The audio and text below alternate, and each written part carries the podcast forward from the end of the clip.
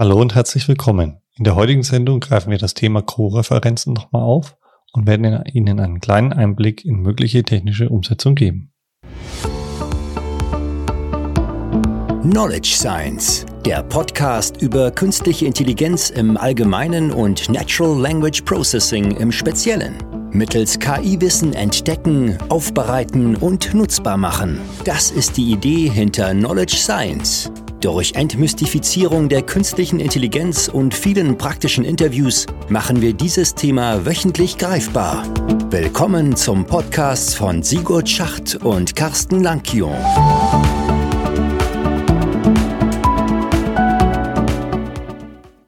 Guten Morgen, Carsten. Guten Morgen, Sigurd. So, das sind wir wieder mal wieder eine Sendung ähm, über Co-Referenzen. Hatten wir ja schon mal gemacht, so als Einleitung. Ähm, und würden das jetzt ähm, bisschen vertiefen, wobei wir es natürlich nicht in aller Tiefe darstellen können, weil es ähm, schon auch, ähm, äh, wir haben es gerade schon ein bisschen ein, vorab ein diskutiert. Sehr, sehr komplexes Thema. Es gibt sogar Aussagen, wo Menschen sagen, wenn man, wenn man die Koreferenzauflösung, ähm, geht gleich nochmal darauf ein, was das eigentlich war, wenn man das richtig gelöst hat, dann hat man schon bald eine starke KI. Ja, ja, das ist ähm, interessant, ja, dass das sozusagen in diese Kategorie geschoben wird. Wir haben ja auch das Thema an der Stelle, ähm, dass wir ja eigentlich sagen, wann haben wir denn eine starke KI? Und dann gibt es ja den Turing-Test, ähm, äh, wo man sagt, okay, damit kann man identifizieren, ob es eine Maschine oder ein Mensch ist. Oder und wenn man das nicht mehr kann, dann ist die Maschine intelligent genug, so auf die Art. Ähm, und es gibt auch Stimmen in, in den wissenschaftlichen Paper, die sagen, naja, der Turing-Test ist eigentlich nicht der, der ideale Weg, um das zu erkennen, sondern viel besser ist zum Beispiel ein sogenanntes Vinograd-Schema, bei dem es halt dann vor allem um die Koreferenzauflösung geht. Genau, das ist es. Ne? Das ist ja der Informatiker so in den, sagen wir mal, der sehr viel geforscht hat in dem Bereich, äh, 70er, 80er Jahre, würde ich mal behaupten, äh, der da einige Beispiele formuliert hat, die wahnsinnig schwer sind, was aufzulösen. Und deshalb vielleicht sagen wir einfach nochmal gerade Co-Referenzen. Wie wir nennen das einfach mal immer so, so äh, flapsig Co-Referenzen. Das sind ja eigentlich ein paar Aspekte, die da, die da zusammenfallen. Ne? Die, die Co-Referenzen im engeren Sinne meint man ja, das ist, wenn man zwei ja, Nennungen von Entitäten hat, die sogenannten Menschen, sowas wie zum Beispiel Joe Biden und the President of the United States, dass die sich auf dasselbe, dieselbe Entität aus der realen Welt beziehen. Ne, die, dann sagt man, die, die, ja, die sind ko-referent, die beziehen sich auf, das, auf dieselbe Entität. Was wir aber ursprünglich auch, auch mal mit drin haben oder was viele da auch drunter verstehen ist, wenn man so Bezüge innerhalb einer, eines Textes hat. Ja, wenn man jetzt zum Beispiel sagt, ähm, Joe Biden macht irgendwas und im nächsten Satz und dann hat er das und das gesagt. Also wenn wir, wenn wir insbesondere Pronomen haben, die sich auf ein, eine Nennung einer Entität beziehen, ja, sogenannte Anaphoren hatten wir da gesagt. Denn dann haben wir da ja quasi auch, beziehen die sich ja auch auf dasselbe äh, Objekte der realen Welt. Insofern gehören die auch zusammen. Und die hatten wir ja festgestellt, und in unseren Problemen, die müssen wir insbesondere auflösen, damit, wenn wir die Sätze isoliert betrachten, da auch noch ein gewisse, gewisses Verständnis haben. Und das wird in den meisten Fällen tatsächlich oft zusammengepackt, obwohl die, obwohl die Probleme oft anders gelagert sind. Ne, das eine beziehen sie sich beide direkt auf dieses reale Weltobjekt und bei dem anderen über den Umweg der existierenden Entitäten oder Nennungen in einem, in einem Dokument auf dieses Realweltobjekt. Ja, ja, absolut. Und du hast natürlich jetzt ähm, das schön dargestellt. Eine Sache kann man noch ergänzen, sozusagen, wenn man die Anaphoren haben, ist ja praktisch, dass die, der Name zum Beispiel zuerst genannt wird und dann die Abkürzung wie ESIS oder wie auch immer, also das Pronomen dann praktisch ähm, danach. Und dann ist natürlich noch ähm, Cutoff, das sind praktisch genau andersrum. Ähm, da haben wir dann im Endeffekt erst die Nennung und dann das eigentliche beschriebene Objekt oder die Entity des Nomen, was halt im Endeffekt gar nicht so häufig vorkommt, aber es kommt halt vor. Es, es kommt, glaube ich, eher in, in äh, sagen wir mal, literarisch wertvolleren Texten vor, wenn man irgendwelche Dichter hat, die irgendwo elegant formulieren, dass man sagt, naja, er, er legte sich auf das Sofa, bevor Mensch XY das und das gemacht hat. Ja, das ist so, so es ist klingt etwas äh, literarisch wertvoller. Ähm, ich glaube, in den meisten Texten, äh, sagen wir mal jetzt, die, die wir jetzt verarbeiten, so wissenschaftliche Geschichten, solche, ist es vermutlich eher selten, vielleicht sprachabhängig nochmal unterschiedlich. Aber in der Tat, dann ist die Reihenfolge umgedreht und auch das müsste man, die meisten Menschen adressieren es nicht separat, sondern sagen halt einfach, okay, wir haben halt einfach Beziehungen und ähm, dann ist es das. Ja, Jetzt ist mal so die Frage, ähm, wir haben das ja alles schon so ein bisschen beschrieben mit Beispielen auch in dem ähm, vorgehenden Podcast, also vor Weihnachten, kann man sich gerne auch nochmal anhören. Aber jetzt ist natürlich die Frage, wie lösen wir das Problem denn technisch? Ja, weil ich sag mal, für uns Menschen ist es natürlich ein Kontext in der Regel. Wir haben ein zusätzliches Wissen aus der Umwelt, ähm, wo wir äh, sagen können, okay, wir verstehen, wenn wir jetzt vorher einen Satz haben, wo eine Person genannt ist und nachher wird er dann nur mit er oder sie oder es angesprochen, ähm, dann können wir das zuordnen, weil es im Kontext steht, weil es im Abstand zueinander steht, weil es bestimmte Regeln durchläuft, die wir einfach verinnerlicht haben durch unser Sprachwissen. Das sind aber Regeln, die, die wir, die lernen wir ja irgendwie nicht in der Schule, ne? dass, dass da irgendwo steht, Mensch, äh, du musst immer gucken, ähm, wenn das und das der Fall ist, dann passt es, sondern das, das, das lernt man irgendwie so implizit durch die Verwendung der Sprache. Und man macht es ja sicherlich auch nicht jeder Mensch immer richtig. Oder manchmal muss man auch überlegen. Wir kennen vielleicht solche Fälle, wenn, wenn irgendwo geredet wird mit, mit dieser und jener, ersterer, letzterer, oh, da muss man nochmal genau gucken, welcher war denn das jetzt eigentlich? Also, ich weiß nicht, wie es dir geht, aber manchmal, ja. wenn ich Texte lese, muss ich auch genau gucken, ah, welches ist denn das jetzt? Und es gibt interessanterweise auch Fälle, die sind gar nicht so eindeutig. Beziehungsweise es gibt so schöne Beispiele, wo wir dieselbe grammatikalische Struktur haben, aber trotzdem beziehen sich die verwendeten Pronomen jeweils auf andere Objekte. Und, und zwar einfach nur aufgrund der, der Bedeutung einzelner Wörter. Es gibt also so schöne Beispiele. Also ich kenne es jetzt nur im Englischen, aber also was wie the, the Kid City Council um, did not permit the demonstra demonstration because they feared violence. So, dann ist natürlich klar, dass die, der City Council diese, diese, diese Gewalt befürchtet hat. Wenn sie aber schreiben, the City Council did not permit the demonstration because they promoted violence, dann war irgendwie klar, dass das sich auf die, auf die Demonstratoren bezieht, dieses they. Und selbe grammatikalische Struktur, andere Beziehungen und sowas tatsächlich dann aufzulösen, da sehen wir ja schon, der mit einfachen Regeln ist das ja nicht getan, sondern man braucht halt auch ein gewisses Verständnis. Aber das, das geht jetzt schon in die Richtung, in dieses äh, Vinograd-Problem. was Ja, genau, ich wollte gerade sagen, das ist genau das Beispiel. So wahnsinnig schwer ist. Er, da erkennt man auch schon warum. Ja, und er hat es ja genau aufgeführt und hat dann auch Regeln festgelegt, der Vinograd, ähm, wo er halt sagt, von wegen zwei verschiedene Parteien müssen vorkommen in einer Nominalphrase, dann äh, am nächsten Satz muss sozusagen ein Bezug auf die, die Objekte gezogen werden. Also es sind ja, ganz klare auch, Regeln, die er festgelegt ja, hat. Ja, aber selbst, selbst diese ganzen Regeln reichen ja nicht, weil du ja ein Verständnis, Bedeutung so der einzelnen Wörter haben musst. Ne? Und dann, aber äh, gehen wir mal einen Schritt zurück und sagen wir mal, okay, wir wissen, dass es, dass es da eine Riesenthematik gibt, die wir jetzt so auf die Schnelle nicht auflösen können. Und trotzdem ist interessant, weil die, die ersten Ansätze gehen ja meines Wissens zurück auch in, in die Ende der 70er Jahre. Ja, definitiv. Da wo zum Beispiel ein, ein Forscher, der, der Hobson relativ relativ einfachen, regelbasierten, also hat noch nichts mit maschinellem Lernen zu tun, sondern regelbasierten Ansatz vom Algorithmus formuliert hat, der quasi von, von Sätzen in, in Dokumenten so, so, so Pass-Trees aufbaut, so die ganze Struktur, welche Wortarten sind wann, wie, wo verschachtelt. So, wenn wir jetzt ein, ein, ein Pronomen, sagen wir mal, identifizieren und wollen jetzt wissen, auf welches welchen, welche Noun Phrase, also auf welche, welche, welche Entität, die, die durch äh, entsprechende äh, Nouns in dem Fall also Nomen repräsentiert ist, bezieht sich das, dann kann man das einfach als, als Suchproblem formulieren, dass man sagt, okay, man sucht die, die erste Nennung erstmal eines, äh, eines, äh, eines Nomen links davon, ne, davor genau. erstmal. So, und dann hat er festgestellt, ne, wenn es der, der direkte Nachbar ist, ist es meistens nicht, weil ähm, dann hätte dieses Pronomen reflexiv sein müssen. Also sagst du, ich habe mir irgendwas gekauft oder der hat sich irgendwas gemacht, dann ist es klar. Ja. Dann sagt, okay, das ist schon wieder so eine Regel, das darf nicht das, der direkte linke Nachbar sein, aber der nächste danach wahrscheinlich. Ja? Und dann gibt's so ein paar Regeln, wie ich dann quasi die ganzen, den, den Suchbaum durchlaufen muss. So ähm, quasi, dass ich natürlich sage, Recency, also die, die Nähe ist wichtig.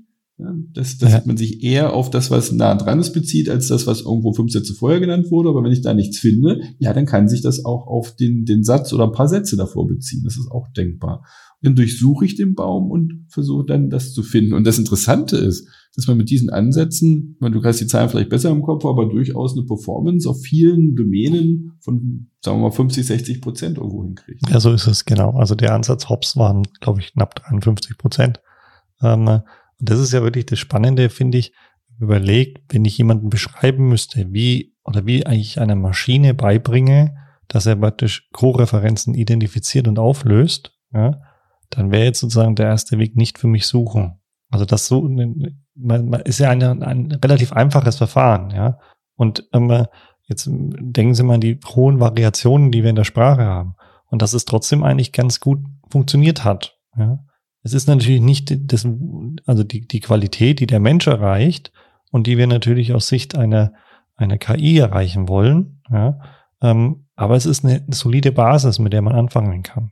Und viele Verfahren nützen ja auch sozusagen solche Hops-Regeln so als Vor, ja, Verfahren Merkmale sozusagen. In der Tat, ja. Die, die, die generieren einfach diese, diese Zugehörigkeit oder die, die, die Tatsache, was der Hobbes-Algorithmus finden würde, als, als Merkmale. Und, und, und ohne die wären sie längst nicht so gut. Also das macht einen erheblichen Anteil der Performance aus und man versucht es dann noch zu verbessern. Ja. ja. Vielleicht gucken wir mal weiter, einen Schritt weiter, wenn wir jetzt sagen, okay, das ist jetzt so der regelbasierte Ansatz. Also das wäre sozusagen ein Weg, das zu machen, dass wir sagen, wir definieren Regeln und versuchen dann die Regeln sozusagen abzuarbeiten und erhoffen uns halt eine hohe Trefferquote. Ja, das war so die 70er, 80er Jahre rum, ähm, wo man damit ganz gut gefahren hat.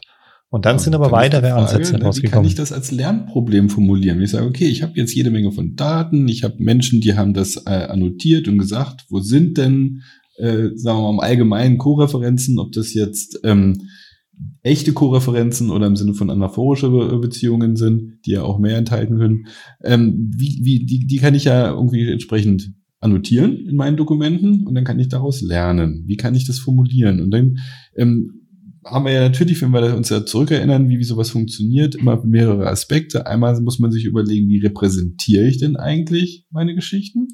Und dann, wie, als welche Lernaufgabe formuliere ich das? Und wenn wir uns für den ersten Moment mal kurz äh, fokussieren auf die, die Lernaufgabe, da gibt es verschiedene, also erstmal mit zwei wichtige Ansätze. Das ist das sogenannte Menschen-Pair- und Menschen-Ranking-Verfahren ähm, oder Klassen von Verfahren. Und das, das Menschen-Pair definiert tatsächlich die Geschichte, dass ich sage, ich, ich gucke mir mal alle Nennungen, alle Menschens möglichen Nennungen von, von ähm, Entitäten an also das können Pronomen sein, das können aber auch diese sogenannten Noun Phrases sein, also die, die äh, Gruppen von, von Nomen, die eine Entität re repräsentieren. Und letztendlich äh, mache ich paarweise, bewerte ich mit einem binären Klassifikator, ob die sich aufeinander beziehen oder nicht. Und das mache ich. Ähm, ich, ich laufe einmal durch den ganzen Text von, von links nach rechts, fange natürlich nicht mit dem ganz linken an, sondern den brauche ich als Kandidaten, für, als Vorgänger für den zweiten, fange mit dem zweiten an und gucke dann jeweils alle Paare an auf, auf Nennungen, die vor dem stehen und bewerte das. Und dann kriege ich eine ganze riesengroße Menge an, an äh, Klassifikationsentscheidungen, ob die sich aufeinander beziehen oder nicht. Und diese ganzen Menge von Beziehungen, die würde ich dann noch weiter verarbeiten. Die lasse ich nicht einfach so stehen. Und dann ist nämlich das Interessante, weil wir in einem Text haben wir ja selten nur eine Beziehung, sondern das, äh, wenn wir solche Pronomen haben oder, oder andere äh, Noun Phrases, die sich auf Entitäten beziehen, nenne ich die oft mehrfach. Und, und deshalb haben wir sogenannte Ketten, ne? Äh, Chains nennen das auch manche. Oder man kann es auch als Cluster bezeichnen. Das heißt, wir haben dann Cluster von, von äh, Nennungen von, von Entitäten, entweder über Pronomen oder über Noun Phrases, die alle sich auf dieselbe Entität beziehen. Und die versuche ich zu erkennen. Das heißt, im übergeordneten Sinne ist es eigentlich eine, eine, eine Clusterproblem. Aber ich versuche das zu lösen im ersten Schritt erstmal in dem Fall über, über binäre Klassifikation, ob jeweils zwei zusammengehören. Und jetzt könnte man sich na, natürlich vielleicht noch kurz ergänzt überlegen, ja, warum, warum fange ich nicht gleich an zu clustern? Ja, das ist auf herkömmliche Art und Weise gar nicht so einfach, weil normalerweise clustern wir ja aufgrund von Ähnlichkeiten von Attributen. So, das können wir uns natürlich gleich klar machen, wenn wir sowas haben wie äh, President Biden und im nächsten Wort er. Ähm, ja, da gibt's ja keine Ähnlichkeit, also auf, aufgrund der, der textuellen Beschreibung, sondern man muss es ja auf andere Art und Weise herausfinden. Also man braucht andere Merkmale, die irgendwie einen Indikator liefern, dass sich das aufeinander bezieht. Und deshalb ähm, gehen die meisten Ansätze erstmal davon aus, dass wir auf, mit, mit Hilfe dieser binären Klassifikation äh, noch zusätzliche Informationen, Merkmale generieren, ob was zusammengehört und dann erst diesen Schritt über das Gruppieren, über das Clustern halt äh, erfolgt. Ich finde es jetzt ganz interessant, jetzt hast du ganz schön viel schon ähm, so der Reihe nach erklärt. Ähm, ich finde, dass man als Hörer vielleicht nochmal kurz zurückgeht einen Schritt und drüber nachdenkt. Wir haben also einen Text, haben ein, eine Entity und haben einen Bezug auf die Entity und wollen die erkennen. Und was wir eigentlich machen bei diesen ähm, Verfahren, die du jetzt genannt hast, also ähm, Menschen-Pair-Verfahren, dass wir im Endeffekt klassifizieren, ist das eins oder ist das keins? Also wir, wir drehen das Problem, was ja eigentlich ein sehr unstrukturiertes Problem ist, in den Supervised Klassifikator binär Symbol, wenn man das so nennen möchte, eigentlich um. Ja? Und das finde ich faszinierend, ja? dass man sagt, okay, oft müssen wir uns eigentlich bei den ganzen maschinellen Verfahren oder KI-Verfahren den Schritt zurückgehen, drüber nachdenken, was für ein Problem haben wir, wie lassen wir das in diese simplen Kategorien, supervised, unsupervised und so weiter einteilen ja, und wie können wir es damit beschreiben. Ja. Und das finde ich, weil ehrlich gesagt, ich, ich, merke mal auch in den Vorlesungen, wenn man dann diese Kategorien erzählt und dann immer wieder erklärt und immer wieder, dass irgendwann dann so ein bisschen Langweile entsteht, weil man sagt, ja, warum kommen denn jetzt die spannenden Sachen? Aber das Spannende ist ja die Repräsentation des Problems in eine dieser Kategorien.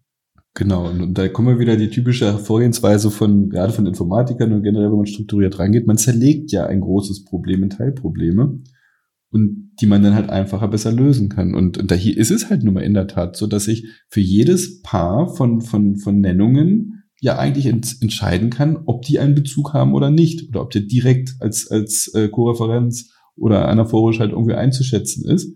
Und natürlich ist das große Problem, ist, ist halt noch äh, zu sehen, die gesamte Menge an, an, an äh, Nennungen, die zusammengehören. Also dieses, dieses Cluster ähm, oder diese Kette. Ich, das Cluster ist halt in dem Sinne irreführend, weil man es ist, es ist nicht zwingend dieses unüberwachte Clustern, sondern äh, da ist ja die Struktur, die, die diese Kette darstellt, die ich versuche zu identifizieren.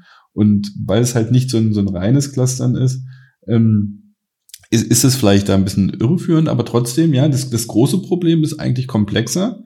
Und ich habe dieses, dieses kleine Problem, dass ich für jedes Paar entscheiden kann, ob die sich aufeinander beziehen oder auch nicht, weil es ja eben gerade mehrere beziehen. Und da, da vielleicht in dem Zusammenhang gleich die, die Ergänzung. Es gibt natürlich auch ähm, andere Modelle, ne, zum Beispiel das Menschen-Ranking. Ja, da versuche ich, da mache ich das nicht das mit dem Ziel, dass ich jedes Paar in dem Sinne bewerte, um, um alle zu haben, sondern ich versuche eigentlich das Paar zu finden mit der größten Wahrscheinlichkeit, dass es zusammengehört. Und das ist dann, sagen wir mal, möglicherweise besser geeignet für diese Auflösung von, von anaphorischen Beziehungen. Wenn ich sagen will, naja, das Pronomen, auf welche Entität, auf welche Nennung bezieht sich das denn vorher? Interessiert es mir nicht, ob ich, ob ich alle möglichen finde, sondern nur die, die wahrscheinlichste. Und, ja. und dass ich das danach, nach, danach sortiere und dann die wahrscheinlichste Beziehung halt herausfinde. Ja, das ist natürlich auch eine Erweiterung auch aus dem Grund heraus, dass wir bei dem reinen Clustering das Thema haben, dass wir ja in einem großen Text oder in vielen Texten ja vor allem sehr viele ähm, Verbindungen, also Kombinationen, Wortkombinationen haben, die nicht koreferent sind und wenige, die Koreferenz sind. Das heißt, es ist so ein unbalancierter Datensatz, der dann entsteht und der das ganze Leben natürlich auch nicht einfacher macht. Da haben wir auch schon oft drüber gesprochen. Ne? Ähm, und ähm, mit dem Ranking kann ich natürlich da auch ein bisschen eingreifen an der Stelle. Ja. Das ist gut, dass du das sagst mit dem Unbalancierten, weil das ist nämlich ganz, ganz entscheidend. Das, das merkt man erst, wenn man das so allgemein beschreibt, vielleicht noch nicht, aber wenn man anfängt, das zu implementieren und wirklich zu lernen, dass ich ja sage, na, was brauche ich denn zum Lernen? Natürlich den Lernalgorithmus, ja, aber auch, auch die gelabelten Daten. Und ich kann ja nicht jetzt einfach so diesen ganzen Text nehmen, sondern muss ja positiv-negativ-Beispiele für das überwachte Lernen konstruieren. Und wenn ich dann natürlich die, die positiven Beispiele, das ist klar definiert. Das sind alle die, die Paare, die, eine, die tatsächlich eine Beziehung haben. Wenn ich aber alle anderen Paare als Negativbeispiele nehme, dann, dann, dann dominieren die ja alles, weil es ja so viele Worte und Sachen gibt, die nicht zusammenhängen, ähm, dass es schwierig ist und dann muss ich mich da schon ein bisschen begrenzen. Ähm, meistens, oder die meisten Ansätze machen es so, dass sie sich dann auf, auf die Paare äh, beschränken als Negativbeispiele von, von Nennungen, die zwischen den positiv genannten stehen. So ja, damit das halt irgendwie ein bisschen ausgeglichener ist. Ja. Also was tun wir, wenn wir beginnen? Wir versuchen erstmal rauszufinden, was sind denn überhaupt die Menschen? Also wir brauchen eine Menschen-Detection eigentlich, dass wir sagen, okay, was sind die Nomen, wo beziehen wir das draus? Und das sind so die ersten Extraktionen. Und die anderen Wörter versuchen wir schon ein bisschen zu eliminieren. Ja? Genau. Und dann fangen also wir. haben wir eigentlich zwei Probleme. Und es ist schön, dass du das sagst, weil letztendlich, das sind die, die, die groben Ansätze. Machen wir das, wie wir schon oft hatten, machen wir das Komponenten schrittweise, separat, oder in einem Rutsch, so end zu end. Und die ersten Ansätze machen es tatsächlich, so wie du sagst, schrittweise. Äh, Menschen erkennen, was relativ einfaches Problem ist. Das klappt technisch gut, wenn man nicht den Anspruch hat, wirklich alle Echtmenschen zu haben, also wenn da auch welche dabei sein können, die vielleicht jetzt nicht ganz so ja. So ist es. Du hast jetzt eine Mimik gemacht, aber genau deine Mimik passt zu dem, was du sagen willst. Ja. Und man sagt, naja, komm, geht durch. Passt schon. Ja, haben, wir, haben wir kein Video. Müssen wir irgendwann mal annehmen, dass wir einen Podcast mit Bild haben. Genau. Weil es hat gut gepasst, ja. So, wenn wir das dann haben, also was sind denn die Mentions? Das sind Pronomen, das sind Named Entities, das sind Noun Phrases, das sind ja praktisch die Mentions, ja, die wir identifizieren wollen. Vielleicht, wir, vielleicht können wir einmal kurz noch ergänzen, warum, was so ein Menschen sein könnte, der nicht gut ist. Ne, diese typische, sowas wie, wie ein S oder ein It. It's ja. raining. Ja, das ist, das It ist ein Pronomen, aber bezieht sich das auf irgendwas? Dann können wir sagen, ja, it's raining, also bezieht sich aufs Wetter. Ja, regnet das Wetter? Nein, nicht wirklich. Ähm, es beschreibt das Wetter, aber es bezieht sich nicht auf irgendwas. Das heißt, es gibt viele Sprachen, die die äh, solche solche Pronomen haben, die sich irgendwie auf nichts richtig beziehen, die wir da eigentlich gar nicht brauchen. Mhm. Und da, sowas kann man natürlich rausfiltern, man kann es aber auch erstmal drin lassen und hoffen, dass es nicht weiter stört. Ja, kein Student zum Beispiel ist sowas. Mhm. Ja, nicht, nicht, nicht Beziehungen von Sachen. So kein, kein Student hat seine Aufgaben gemacht. ja. So ist das. Ähm, dieses reflexive Sein, ne? Auf was bezieht sich das, wenn er gar nicht existiert? Ja, nächste Problem. Ja. Gut. Ähm, das heißt also, wir haben im Endeffekt von dem Vorgehensverfahren, also zunächst mal, wir müssen die Menschen erkennen. Ähm, das ist natürlich die Frage, auch wenn man überlegt, und da vielleicht auch als kleine Über ähm, Wiederholung, ähm, was bedeutet das denn? Wir können ja nicht einfach das Wort nehmen. Das heißt, wir müssen ja so, so eine Art Vorverarbeitungspipeline machen und dann eine Repräsentation des, des, des Menschen plus gegebenenfalls, und das ist ähm, ja, zielführend, um bessere Quoten zu erreichen, ähm, zusätzliche Features mit einarbeiten. Ja, das heißt, also wir fangen wichtig, mit der Tokenisierung an, ähm, gehen dann rüber in den POS-Tagger, da wir dann praktisch rausfinden, sind es Nomen, sind es Verben, sind es Pronomen oder was auch immer ähm, versuchen dann ähm, die Noun Phrase zu identifizieren, machen eine Named Entity Recognition ähm, und erzeugen darüber dann am Ende eine, eine Wortrepräsentation, meistens in Form eines Vektors. Und den reichern wir mit den unterschiedlichen Verfahren halt noch an mit zusätzlichen Informationen. Und diese zusätzlichen Informationen können zum Beispiel Abstände sein, ähm, was für ein Typwort das ist, ähm, vielleicht auch Informationen aus der Welt außerhalb. Also praktisch. Mhm. Ähm, Bevor wir aber auf die Welt außerhalb gehen, ich nochmal noch ergänzen, was du gesagt hast. Also das ist natürlich ganz wichtig, weil die, die reinen Wörter, die können ja nur begrenzt Auskunft geben. Ja, wenn ich jetzt sage, äh, Präsident Biden hat das und gemacht und dann er, ich meine, zwischen er und Präsident Biden mit den Wörtern kann ich nicht viel anfangen. So das heißt, da gibt es natürlich viele ja, sagen wir mal, mal Bedingungen, die erfüllt sein müssten, dass es überhaupt funktionieren kann. das ist die sogenannte äh, Conformance, also die, die, der, der Einklang zwischen, sagen wir mal, dem Geschlecht der Wörter, äh, Plural, Singular, dass es zusammenpassen muss. Ja, das, was wir implizit einfach erkennen, äh, wenn das Geschlecht nicht passt oder wenn die äh, Plural Singular nicht passt, dann kann der Bezug nicht stimmen. Ne, sowas zum Beispiel, das sind genau diese Merkmale, die du erwähnt hast, die man da ergänzt, die ganz, ganz wichtig sind. Und dann ne, die, die Nähe, den Abstand dass man ja. natürlich die Wahrscheinlichkeit, dass sich was aufeinander bezieht, höher ist, wenn es nah dran steht, als wenn es irgendwie äh, fünf Sätze vorher erwähnt wurde. Aber wenn es zwischendurch nichts ist, dann kann es tatsächlich auch mal sich auf, auf Sachen beziehen, die, die einige Sätze vorher stehen. Ja. Deshalb versucht man diese ganzen Sachen, die man implizit als Mensch irgendwo so kann, ähm, mit Hilfe dieser Merkmale einzufangen. Ja, ja.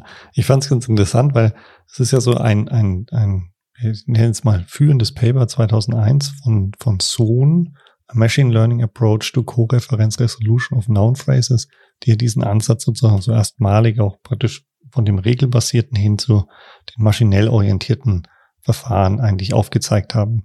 Und die haben zum Beispiel als Ergänzung für die Features auch sozusagen das, das Geschlecht. Also ist zum Beispiel ist ein It ähm, oder ein, äh, ein She oder ein He oder ähnliches dann haben die auch ähm, in, den, in diese Repräsentation des Vektors, also des Wortes, auch zum Beispiel, ähm, wenn es ein Name ist, ist es eher ein männlicher Name oder eher ein weiblicher Name und so weiter. Also diese Informationen alles mit rein geflanscht, wenn man das so sagen möchte.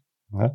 Also es ist ganz interessant, dass man natürlich hier sehr kreativ sein kann und damit gegebenenfalls natürlich auch die Performance von so einem Co-Referenzsystem treiben kann. Was aber natürlich auch wieder das Risiko hat, dass ich eine gewisse Vorfärbung, also ein Overfitting erzeugen könnte an der Stelle. Vom, von den Modellen her haben wir jetzt gesagt, es gibt regelbasierte Modelle, dann haben wir sozusagen die Menschen-Pair-Modelle, Menschen-Ranking-Modelle, wo wir dann praktisch vom Binärklassifizierer zu einem Clustering-Problem übergehen, um damit halt eine, eine bessere Fokussierung zu haben. Und dann muss man sagen, die neueren Modelle sind dann doch schon Modelle, die dann ähm, in die neuronalen Netze reingehen ähm, komplexere Themen aufbauen, auch mit BERT und, und, und, und, ja. äh, Spanidentifikation. Und was ich auch ganz spannend finde, ist, ähm, das Problem nochmal von einer ganz anderen Sicht zu zeigen, nämlich, dass man sagt, warum, wenn wir hier so ähm, Entities und, und ähm, Beziehungen dazu aufzeigen wollen, man könnte das Ganze ja auch in Form eines Question-Answering-Systems bauen. Ja, dass man sagt, von wegen, ich habe eine Frage, wer bezieht sich auf so und so und dann kommen die Antworten oder ähnliches. Und auch da gibt's Ansätze, ja, mit dem ähm, Co-REF-QA-Ansatz, ähm, was ist. Und ich glaube, das sind so Ansätze, die könnten wir mal in einer weiteren Sendung dann auch ja. nochmal also detaillierter genau, darstellen. Eine gute, gute Idee, das mal so als, als alternative Lernszenarien, wie, wie kann ich mir das noch vorstellen? Und das andere, was du gesagt hast, der, wir haben jetzt die einfachen Ansätze mit, mit, sagen wir mal, wie es früher üblich war im maschinellen Lernen, mit handcrafted, selbst manuell erstellten Merkmalen. Und diese End-to-End-Ansätze, neuronale Ansätze, die versuchen einfach ein bisschen die, die Merkmale ähm, automatisiert noch irgendwie besser abzuleiten. Aber interessanterweise dann im ersten Schritt vom, vom Problemtyp als Lerntyp dieselbe Aufgabe lösen, nur halt irgendwo ein bisschen automatisierter. Und das wäre eigentlich eine schöne Idee, dass man, ich glaube, für den Einstieg reicht es heute, wenn wir, wenn wir in der nächsten Folge oder einer der nächsten Folgen diese Thematik mit, mit, äh, mit neueren Ansätzen nochmal ein bisschen vertiefen. So ist es. Also, vielen Dank fürs Zuhören soweit. Ähm, ich hoffe, wir hören uns nächste Woche wieder. Bleiben Sie dran, das wird spannend. Ähm, so wie es aussieht, haben wir da dann wieder ein Interview. Ähm, also von daher freue ich mich drauf und wünsche Ihnen eine schöne Woche. Bis dahin, ciao. Das war eine weitere Folge des Knowledge Science Podcasts. Vergessen Sie nicht, nächste Woche wieder dabei zu sein. Vielen Dank fürs Zuhören.